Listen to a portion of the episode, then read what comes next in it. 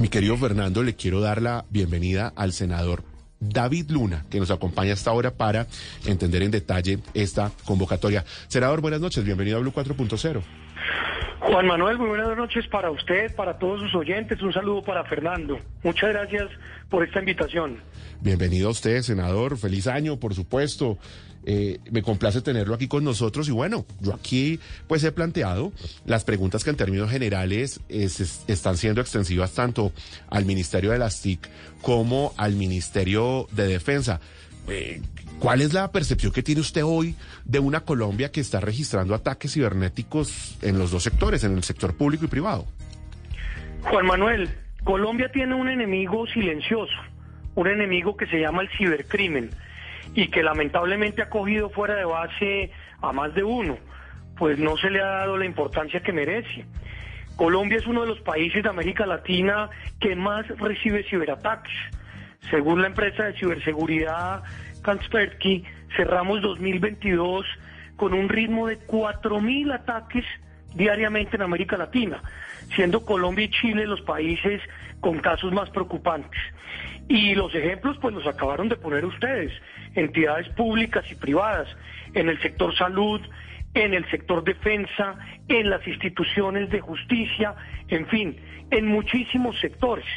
Entre más información tiene una empresa o una entidad, pues más atractivo es para el ciberdelincuente actuar, porque lo que trata de hacer usualmente es secuestrar la información para pedir rescate, pero finalmente incluso no la devuelve. Lo preocupante de todo esto es que estábamos más o menos bien preparados. Usted lo dijo hace un rato, teníamos equipo de respuesta a emergencias, teníamos comando conjunto cibernético, teníamos centro cibernético policial y lamentablemente el ministro de Defensa perdió el norte y no le está parando bolas a estas necesidades. Por eso estamos el próximo jueves haciendo un debate de control político para que se le cuente al país si estamos o no preparados, porque si bien es cierto el gobierno dice que quiere crear una agencia para enfrentar eh, la ciberseguridad, la ciberdefensa, pues no es suficiente. Antes de hablar de varios de los eh, puntos que hay allí plasmados, senador, y dado que usted además fue pues precisamente ministro de las TIC, eh, ¿Dónde quedan los usuarios? Es que a mí lo que me preocupa con estos casos recientes es que pareciera que no existiera una norma que protegiera a los usuarios. Entonces le voy a poner el caso de Colsanitas. Pues parece que, digo parece que porque si bien yo no lo he visto, hay gente que me ha dicho que sí está publicada a través de Telegram información de los usuarios, eh, y entonces revelaron información de los usuarios personales. ¿Y qué pasó? No, pues que qué pena, excúsenos, no vuelve a suceder. Y ahora para usted entrar a la sucursal virtual de Colsanitas, pues tiene que poner doble clave y un código y tal cosa, pero el daño ya está hecho. Eh, ¿Y quién defiende a los usuarios? Insisto. Pues, pues usted tiene toda la razón. Usted tiene toda la razón y la defensa de los usuarios está en cabeza de la Superintendencia de Industria y Comercio, que lamentablemente ha pasado de agache en la defensa de los usuarios. Es que mire usted, Colsanitas fue atacada por un grupo de hackeo que logró obtener 0.7 terabytes de información.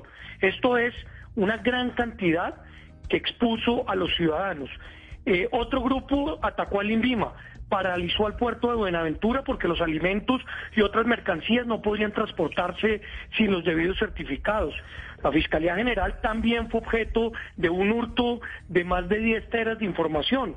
Y de acuerdo con el Centro Cibernético Policial, en 2021 hubo 11.223 denuncias, mientras que a 22 hubo 54.000. Esto es lo que los ciudadanos denuncian. Entonces, parece, pareciera que como este tema parece de ciencia ficción, mm. pues no le estamos poniendo la atención que merece y que debe ser coordinada por el Estado. Los ciberdelitos son una amenaza híbrida eh, del Estado con sus implicaciones, por supuesto, geopolíticas. Acá participan delincuentes del común, pero también en muchas ocasiones otros estados que buscan robarse la información para saber de qué forma actuar.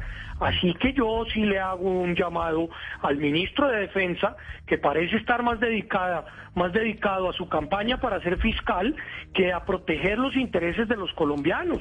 Esta es una nueva realidad de poder y pareciera que el ciberpoder la capacidad que permite un actor influir en el ciberespacio, pues no está medida, no está medida y no le estamos parando bolas como verdaderamente se necesita.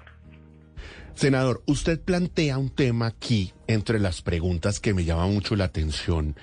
Usted dice, en esta carta dirigida, insisto, al ministro de Defensa, ¿a qué se debe la reducción de personal que se ha llevado a cabo en el Comando Conjunto contra Delitos Cibernéticos? ¿Qué significa eso entre líneas? ¿Que desmantelaron ese comando y eso significa que Colombia de alguna manera no tiene, pues, quien los cubra, quien proteja desde el tema de ciberseguridad? Pues el jueves le voy a preguntar al ministro si es que pone la cara, porque usualmente no le pone la cara al Congreso. Eh, uno, si es cierto que desmanteló el comando cibernético, porque a mí me contestaron que esa figura no existe en Colombia, pese a que era la máxima instancia de coordinación para luchar eh, contra los ciberataques. En segundo lugar, tengo información que el Centro Cibernético Policial ha tenido una reducción de personal muy importante, como también el Colcer que es el equipo de respuesta a emergencias que tiene Colombia en materia cibernética. Y como hoy hay un consejero presidencial para asuntos digitales, pues también se le ha invitado al debate para que nos cuente a qué le está apostando, porque esto con anuncios no se resuelve. Usted lo acaba de decir, este fin de semana fue objeto de otro ataque una compañía privada. Y claro, los privados tienen la responsabilidad de proteger los equipos, los datos, pero también en coordinación con el Estado que finalmente tiene a los mejores hombres y mujeres protegiendo la infraestructura crítica que tiene nuestro país.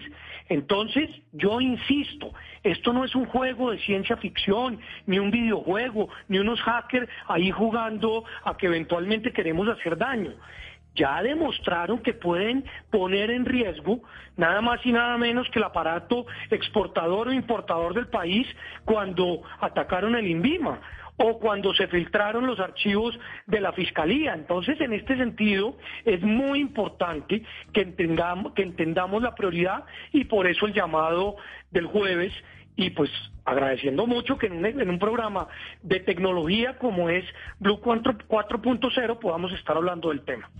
Pues no, senador, por supuesto que esto es fundamental para la agenda país y creo que el tema de ciberseguridad además va a ser uno de los temas centrales del 2023 porque precisamente hoy las entidades públicas y privadas están llamadas a garantizar no solo la protección de los usuarios, sino la capacidad de respuesta cuando se presenten los ataques informáticos, que son, por supuesto, cada vez más frecuentes. Un, tema final, senador, ¿qué debería entonces eh, hacer el país? ¿Hacia dónde debería orientarse en este momento, teniendo en cuenta que, según lo que le entiendo entre líneas, pues aunque hay diferentes mesas técnicas, comisiones, centros cibernéticos, en fin, y por lo que le entiendo en su opinión, pues no están funcionando. Pues el país tiene que orientarse a entender que este es un grave problema en segundo lugar, que hay delincuentes profesionales que están haciendo daño y que tenemos que enfrentarlos. Mm. Y que para enfrentarlos es indispensable, uno, que el gobierno, el Estado, pues reactive las instancias que tiene para luchar contra esos delitos. En segundo lugar, que entendamos que acá, además del daño económico, que puede estar llegando a cifras de costo global de 10.5 trillones de dólares, trillones de dólares, incluso muy superior a lo que la droga y el tráfico de la droga produce, pues tenemos nada más y nada menos que por medio de salvaguardar la información de los ciudadanos, lo que usted eh, mencionaba. Entonces, este es un tema donde pues vale la pena hacer un llamado. La agenda digital de Colombia debe ser prioridad y en ese sentido, pues tenemos una responsabilidad grande para enfrentar este eh, gran reto. Una, pregunta final. ¿Está planteado eh, desde la campaña política el tema de la Agencia Nacional de Ciberseguridad? ¿Usted está de acuerdo? ¿Se necesita una agencia en ese sentido? Mire, si quieren hacer la agencia que crearía más burocracia en un momento de grave crisis económica y de supuestos anuncios de ahorro eh, en el gobierno actual, pues allá ellos, digamos, eh, está bien que busquemos institucionalidad, pero mi pregunta es, estamos desvirtuando o desmantelando lo que existe para crear una agencia o estamos desmantelando y desvirtuando lo que existe para justificar la creación de una agencia. Guardadas las proporciones es lo mismo que está pasando con la reforma a la salud. Quieren decir que todo está mal para cambiar lo existente. Hombre, acá ha habido una institucionalidad que la fuerza militar, la policía y las personas que más conocen de tecnología en el país han luchado por construir y por fortalecer. Lo que está pasando hoy es gravísimo en materia de ataques y yo esperaría que más que el espejo retrovisor le metan conciencia al futuro y a la acción. Por ende, a tomar medidas sobre las dificultades que se presentan.